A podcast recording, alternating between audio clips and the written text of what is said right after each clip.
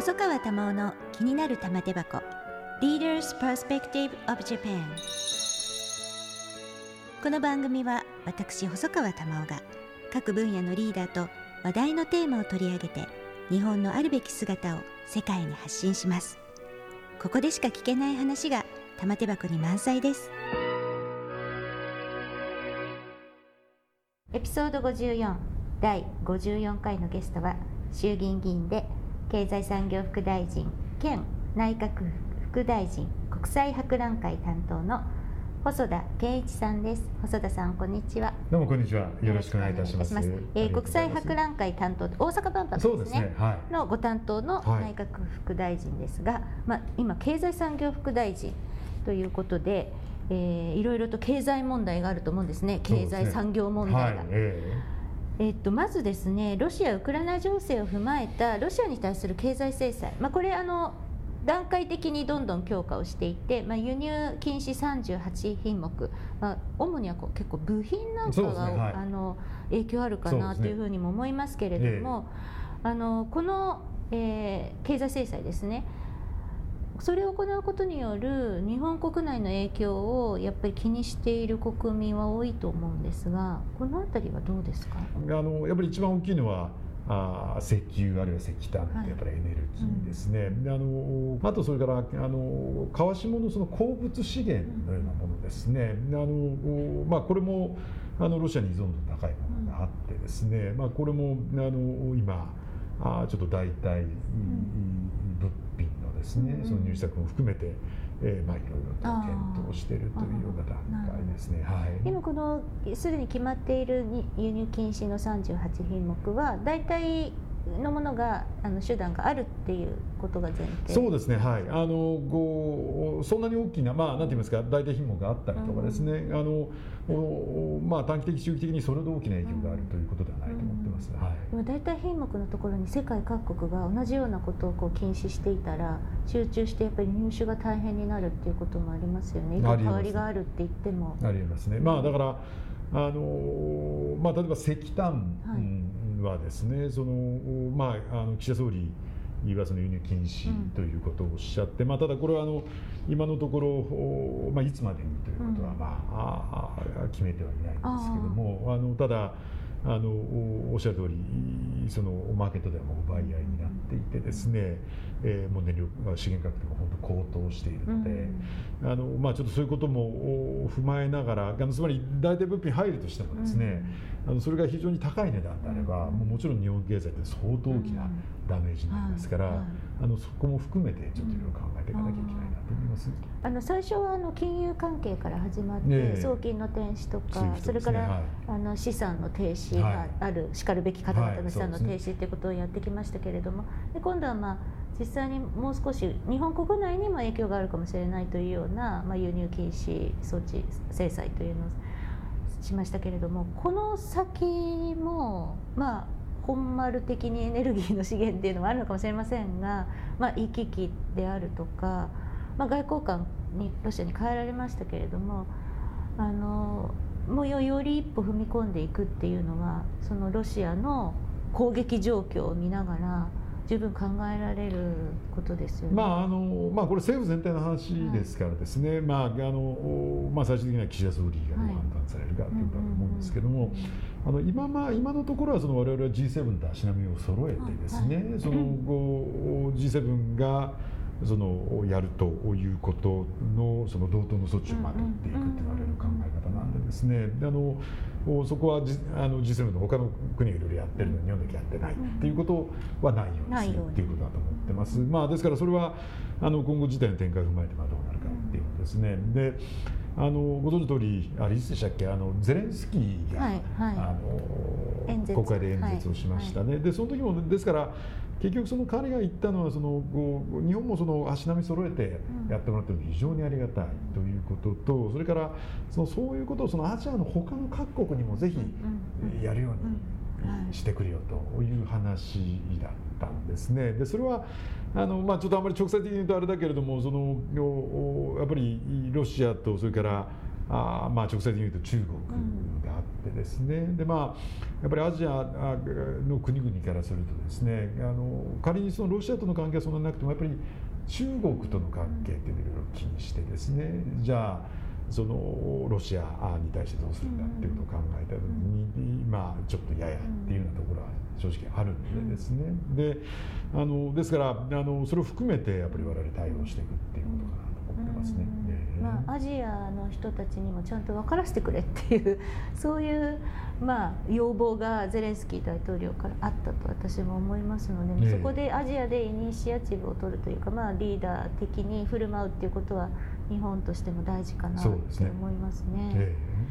であのちょっとエネルギーの話、まあ、これ本当ロシア情勢で結構局面変わってきつつあるかなって私は思っているんですけれども、うんええ、まあ、そのあの資源の問題と、まあ、日本国内でのそのエネルギーの安定供給のお話をあのぜひ細田さんとしたいんですね。というのは細田さんね選挙区に柏崎原発も抱えていらっしゃいますしエネルギー問題っていろんな意味であの生活に非常にあの影響がある話だと思うんですね。はい、例えば原発の周りにはの人たちにとってみれば、まあ、反対している人もいる一方やはり産業として雇用の受け皿であったり仕事が生まれているわけですし、まあ、そういう中で柏崎も、いろいろちょっと問題が起きたりとかもしていましたけれどもちょっと再稼働がなかなかできていないというでこれ柏崎だけではなくて今再稼働していいよっていうのは10基しかないわけですよね。でも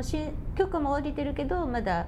えーと住民合意が得られていないとか。それから新鮮町とか結果町が24基あったりとかでもとてもとてもあのせっかくたくさん原発があって安定供給ができるあの発電所を持っているのに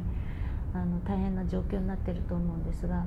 これこう今後ですねこのやっぱりエネルギーの安定供給とそれからカーボンニュートラルを実現する両立をする上で非常に重要だと思うんですが。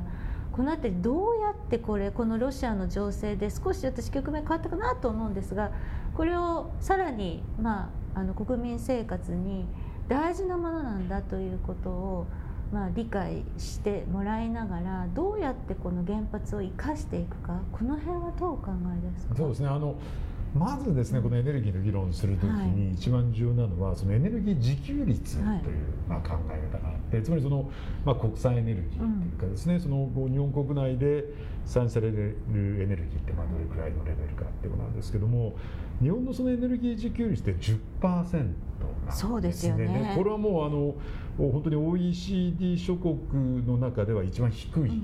レベルなんですよ。あのアメリカなんかもエネルギースコールでは100%超えてますし、ね。うん、イギリスでも75%ぐらいですね、確かドイツでも30とそれぐらいあったような気がする、で日本の10っていうのはもうこれ本当に脆弱です、これはですね。でだからその我々ね今ここでもそのスイッチ出れば、はい、あの電気がつくっていうのは、まあ、これは当たり前のように考えられますけどもじゃあそれは本当はまずは当たり前じゃないんですよね。その仮にその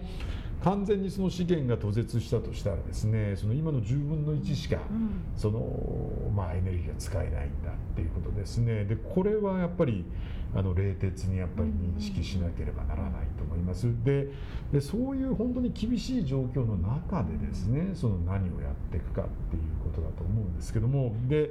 今あのおっしゃったよりあのここ数年そのカーボンニュートラルどうするかっていう議論があった。ででその一部の人はですねそのなんていうのかなその自然エネルギーか原発かってなんか二者択一的な議論をされるんですけどもそのまあ我々はですね、まあ両、両方だろうと。やっぱり、まあ、当然その自然エネルギーもやらなきゃいけないしそれからやっぱり原発もやっぱり有効活用しなきゃいけないっていうですね。そのどちらかじゃなくて両方ともしっかりやるということですね。やっぱりこれが基本なんだなと思います。一応原発がベースロード電源で自然エネルギーと、まあ、自然エネルギーがちょっと多くえーと、電源構成としてはなってますけれども、はい、原発もまあ22とか24%ぐらいまだ4分の1ぐらいはそれでやっていくことが、まあ、合理的っていう判断ですよね。でだから全くゼロとかあのものすごく大差で自然エネルギーのがボンと多いとかっていうことは想定していないとは思うんですがそのためにはやっぱりこう早く動かさなきゃと、うん、まあ、そうですね。ここはちょっとなかなか、うん、あのまあ、正直今の私の立場でちょっとやる難しいところがあってですね、うん、そのその原子力について言うとやっぱりあれだけのやっぱりまあ大きい事故があったというのが事実でですね。ででそれはやっぱりそのいまだにその非常に厳しい世論があるというのはやっぱり事実だと思います。ででやっぱりあの事故があった時にそのやっぱり規制をですねそのしっかりやれという声が強くて、えー、でまあ原子力の規制委員会と、まあ、規制庁ができたんですけども、うん、まあ、それは本当に非常に独立性が高くてですね。でまああのいろいろ批判があるのも確かですけどもまあやっぱりそこはそのせっかくそういう独立的な機関を作ったんでですね、うん、そこの独立性はやっぱりその十分尊重する、うん。はい、審査するところですね。はい、そうですね、はい、でただ一方でその、まあ、これも、うん、いろんなあの、まあ、自民党なんかからもいろんな声を上げてますけども、そのやっぱりちょっと時間がかかりすぎる。これはまあ審査のやり方とかですね、まあ、いろんなことがあってちょっとやっぱり審査に時間がかかっているので、やっぱりちょっとそういうところはもう少し合理化していただくとかですね、そういうことは必要なのかなと思いますね。でただそれはご勘のように言っておくと我々は別にその判断そのはですね、その別に白白いものを黒と言えとか黒いものを白と言えとか言ってるんじゃなくてですね。そのそれはもうあの独立してあのお判断いただければいいと思うんでですね。ただまあ行政機関であればその同じ判断下すんであればあのやっぱりそれは効率的にやっぱりやっていただくっていう配慮も必要だと思うんでですね。あのそこはあのそういうことをまあ考えながらっていうことですね。やっぱマンパワーですか？これはね、まあ、あのマンパワーもありますし、まあ、そのいろんなあ審査のやり方とかですね、えー、もう少し合理的にできるんではないかと思う部分もある。あります、はい、合理的にですね。そこは。でそれはこう自民党のいろいろエネルギーの部会とか調査会あると思うんですが、はい、今いろいろ議論してますそこは。それをこう審査、えーと、規制委員会なんかに、まあ、提言ではないですけれどもなんかお伝えするみたいな仕組みってあるんですか？あります。はい、ありますね。それはあの党の中であのそういう原子力規制について、えーまあ、議論する場があるのでですね、はい、まあ、そこで、まあ、議論して、いろいろ、まあ、規制庁の事務方の方とも議論しつつということだと思いますけどね、そこは。で、まあ、ただあの、まあ、あの誤解なきように言いますと、まあ、基本的にはですからそのやっぱりその安全審査しっかりやっていただいてですね、まあ、手を抜くってことじゃないですか、ね、えー、そうです。でその上でそのまあ、地元同意を得たものが、あを動かすというのが、まあ、政府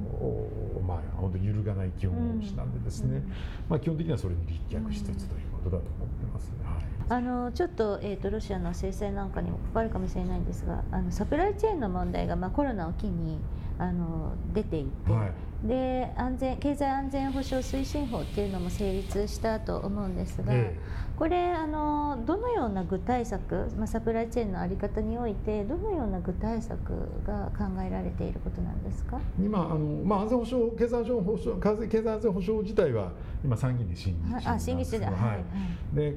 あのそうですね。例えばその、まあ、経済安全保障法にそのとどまらずですね、はい、例えば今我々が議論しているのはその、まあ、半導体ですね、これはあの今基本的にはあのありとあらゆる製造物品にまあ入りつつあるわけなんですけどもあのそういうその産業に不可欠なものがですねその、まあ、半導体にも何種類かありますけどもその特にそのロジック半導体というなんていうんですか情報をそのものを処理する半導体を作る技術というのはなかなか日本にないのでですね現在はですね残念ながら。ででただやっぱりそれがそのを作れないとですね、本当にその何かあった時にですね、その日本の産業そのものがまあ成り立たなくなる、まあ、危険性が高いのででそういうものはやっぱりある程度その自国で作れるようにしておこうというのが、あまあ、我々の考え方なんですね。ででそれはあのこう昨年その 5G 法というまあ法律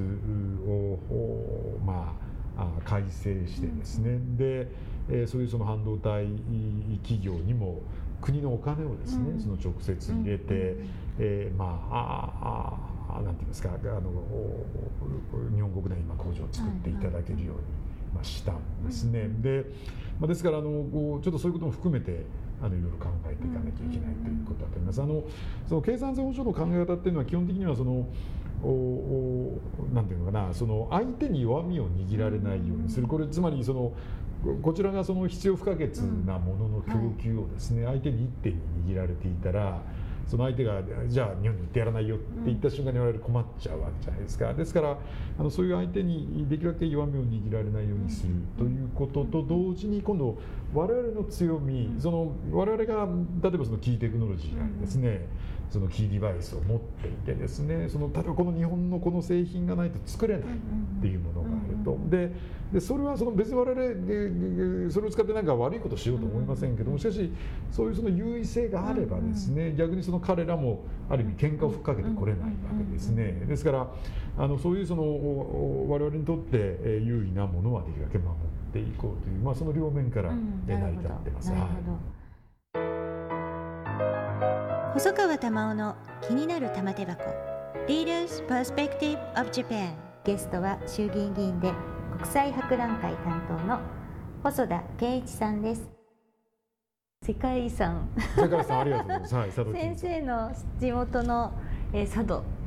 佐渡にある佐渡金山が、まあ、世界遺産登録まあ間もなくになるでしょう。ありがとうございます。なのでちょっと先生に事前学習と思って佐渡金山の魅力を伺いたいと思ってるんですけど。一つはですね、そのやっぱり日本まあ鎖国をしていた江戸時代にその日本独自の技術でですね、うん、そのおそれこそ数百キロにあたるようなまあ坑道を掘ってですねその金を、うん、えー、採掘する採掘採掘しかつなんていうんですか生成したでですね。でこれはやっぱりすごいと思います。でであの例えばそのこうこれ言っていただくとですねその当時のその絵図面があるんですけどでこれも本当にその江戸時代のいわゆるその近代的な機械がない時代にですね、はいえこれだけのその測量してこれはしかしそれはもう相当高度な、い、わゆる数学があったっていうことなんですけどそのまさに和算の技術があったっていうことなんですけどもそのそそのバックグラウンドとなるそういうその数学的な背景も含めてですね、えー、すごいですよ。で江戸時代のその図面が残ってますけど、うんどどうどういったでしょう？もう本当た縦こう横こうがこういろいろこう書いてあってですね、こんなその近代的な機械なんかない時代にここまでできたのか。その生成技術。まずまず掘る技術ですね。はい、はい、だからそれは掘る技術があるっていうのはつまり近代的なやっぱり数学がきちんと成立していてかつそれからその測量法も確立してでそれが設計技術も確立していてでさらにそれを手,、まあ、手彫りで彫っていくわけなんですけどもそういう行動も掘る技術もあったっていうことですからね。これは本当にすごいと思います。我々の先祖はすごいなって、えー、すごいですね。本当にそのやっぱりまあ和算なんかがやっぱりその一番典型的だと思うんですが、だから私も専門家じゃないですが、なんかその和算をやった人たちってニュートンよりも先にその微積分の概念を持ってたんじゃないかと、まあ、いろんな説がありますよね。だからあのそれは本当にそういうことを感じさせるあの遺跡ですね。あのどうしても掘っていくと水が出るので、その排水溝なんていうのをやっぱり作ったりしてるんですけどもそれは確か何か所その江戸時代に何か所か別のところから掘り進んでですね、しかもそれをこうつなげてるわけですね。水路みたいそうですそうです。だけどそれは本当にそのそれをやろうとするのはかなり詳細な測量技術と設計技術がなければそんなことできませんから今の時代でもですね。えー、そうですか、えー、ですから、それはやっぱり私はすごいと思いますね我々の先人そうなんですね、えー、まあ、今ねいろいろこうカメラで撮るとこう立体的な図面になったりってありますけど、まあ、それもベースはきちんとそういう計算式とかがそ、ね,、のあのそこに組み込まれているからそれができるんであって、基本はやっぱりそういう本当にあの頭で人間の頭でこう解いていくというそれが非常に優れていたっていうことです、ね、おそらくその工学工学のバックグラウンドになるとやっぱり数学だと思うんですけども、うん。はい、やっぱりそこも含めて非常に高度なあそうなんですね、はい、LG の方々有していたそうなんですね、はい。えー、そのそれが分かる感じなんですね。分かります。すごいと思います、ね、それはすごい楽しみですね、えーはい、じゃあもう世界遺産登録は間違いなしと。いやあの、まあ、全然問題 あのえっ、ー、とまああのあのそれは全然問題ないですね。あの資料的価値から言えばですね。はい。えー、まあえーと、決まるのは6月でした来年の夏あ来年の夏なんですね、はい。はい。えー、そうするとやっぱりその佐渡金山の魅力とか素晴らしさをどれぐらいやはりこう世界に周知できるかっていうことが結構大きい。そうですね。あのですから、まあ、あのちょっと2つの側面があってですね、はい、ですからあのそういうその文化的価値の面ですね、うん、これはあの世界遺産にふさわしいと思いますし、はい、それは全く問題ないと思ってますけれども、はい、他方であの一方でそのまあなんていうんですか、まあ、隣国の方でですね、そのいわゆる、はい、強制労働のということが問題じゃないかという、まあ、発信もあってですね、ででこれはあのきちんとやっぱり反論をしていかなければならないと思っています。でつまりその隣国皆さんが言うようなそのいわゆる強制労働っていうのは基本的にはなかったのでですねそのお給料もきちっと払ってますしそれからいろんな資料を見るとなんか運動会があったりとかですねあのなんかいろんな娯楽大会なんかがあったりとかですね映画館があったりとかですね。ででそういうそのなんていうんですかその当時のその確かにそのまあ、あの朝鮮道から来られた方いらっしゃいますけれども、ででまあ確かに徴用工といってなんていうんですかあまああのまあ中は強制的に来られた方もいらっしゃいましたけどもしかし待遇としてはもう全くその当時の日本人と同じでですね。でかつそのなんていうんですかその自ら自らの意思で来られた方もいらっしゃいましたしまたあのそういうそのなんていうんですかその、まあ、アウシュビッツ的なといいますか刑罰的な労働っていうのはなかったですからね。だからそういう事実関係をやっぱりしっかりと発信していくっていうことだと思ってます、はい、そうですね、えー、そこも大事ですよね、えー、やはりその世界遺産云々ではなくて間違ったあのことが世界に広まるっていうのはよくないことですから。だからそこはあの本当に我々あの、まあ、残念なんですけど、ね、本来ですからそういう我々がその言っているのはそのそういう江戸時代のですね、はい、そのまあ、戦争日本独自の技術で世界的な鉱山が運営されていたということが文化的な価値なんだっていうことをまあ、ご理解いただきたいと思ってるわけなんですけどもそのまあ隣国の人たちはちょっと、まあ、ち違う観点でいろいろ、まあいろいろ文句を言っておられるんでですね、ですからあのそれは我々そういう方向に話がいくのはあの、まあ、本意ではないんですけども、ね。ええ、ただあのそこの本筋のところを分かっていただいた上であのそういう事実でないことについてはですねあのしっかりと判断していただいかなきゃならないと。思います。はい。え先生あの通産省の官僚でいらして、はい、旧中通産省今経済産業、えそれからハーバードに留学をされたりでそれで留学をされたりなんてすごいことだと思いますけど、えと政治家になられましたけれども今新潟2区の選挙区も落下さんですよね。ね。はい、なんで政治家になろうと思われました？うんまあやっぱりその後、まあ、役人をやっていてですね、まあ、自分がそれにどれだけ貢献できるかっていうのはちょっとやじくじでありますけども、そのやっぱり本当にこの間と日本って、えー、まあ、大変厳しいことになるっていう実感はありましてですね、まあ、それを、まあ、なんとかしなきゃいけないっていう、まあ、思いがありました。まあ、だからあのまあ、役人は役人で非常にあの世の中に役立っていると思いますけども、あのまあ、ただ一方であの例えばあ経済産業省だったらもう経済産業省の役人は経済産業分野のことしかできないですからね。ですからそこはあのもう少しいろんなことをですねやってみたいなという思いがあってでもそれでもまあね安定職業から 選挙というねものがある。仕事に変えるって一大決心だと思うんですけど、まあ、そうですね。私もあれですし、まあ、やっぱり家族ですね。特に女房にいろいろ心配と迷惑かけてるで。もやっぱりやろうと。申し訳ないと思いますね、うん、はい。そうです、ね、なんかこれっていうのが終わりだったんですか？なんかその時に絶対これをこうしたいからとかっていう。あのまあちょっとややあれです。まあとにかく一人一人がまあ強い国を作りたいなと思いましたね、えー、まああとはあのやっぱり子どもたちに本当に、まあ、この後なかなか結構いろいろ、まあ、今のエネルギー状況なんかもですね、まあ、非常に厳しい状況なので、まあ、そういう意味では本当に10年間何やってたんだっていう、まあ、内心非常にじくじたる思いはあるんですけどもただまあやっぱり子どもたちにやっぱり少しでもいい国を残していきたいなという思いがありました、それはやっぱり政治家になってそれをやるっていう。そうですね、えーまあ、ただあのこれはもう本当にもう反省しかないんですけどね、うん、そのやっぱり今のエネルギー、まあ、一種のエネルギー危機なんですね、はい、今日本が直面しているのは。ですから、まあ、そういうことを、まあ、見るにつけやっぱりまだまだだなと思いますし、うん、また逆にその本当に10年間何やってたんだろうなっていう内心非常にじくじたる思いがあります、そこは。まあいろいろこうどれだけやってもまだまだって思う部分はあるんだと思いますけれどでも先生これからまだまだ それこそね政治家をなさってやらなくちゃいけないことたくさんあると思いますので。あのまあ、エネルギーの問題って非常に重要ですし、まあ、いろいろ選挙区事情であるとか経済関係のあのずっとお仕事をされてきたっていうことで、まあ、特にその分野に明るくていらっしゃるっていうこともあると思いますけれどもでもそれだけではないと思うのであのそれも含めてあのこれからも楽しみにしております。ありがとうございます。今日はありがとうございました、はい、これからも頑張ります。本当に今日はありがとうございます。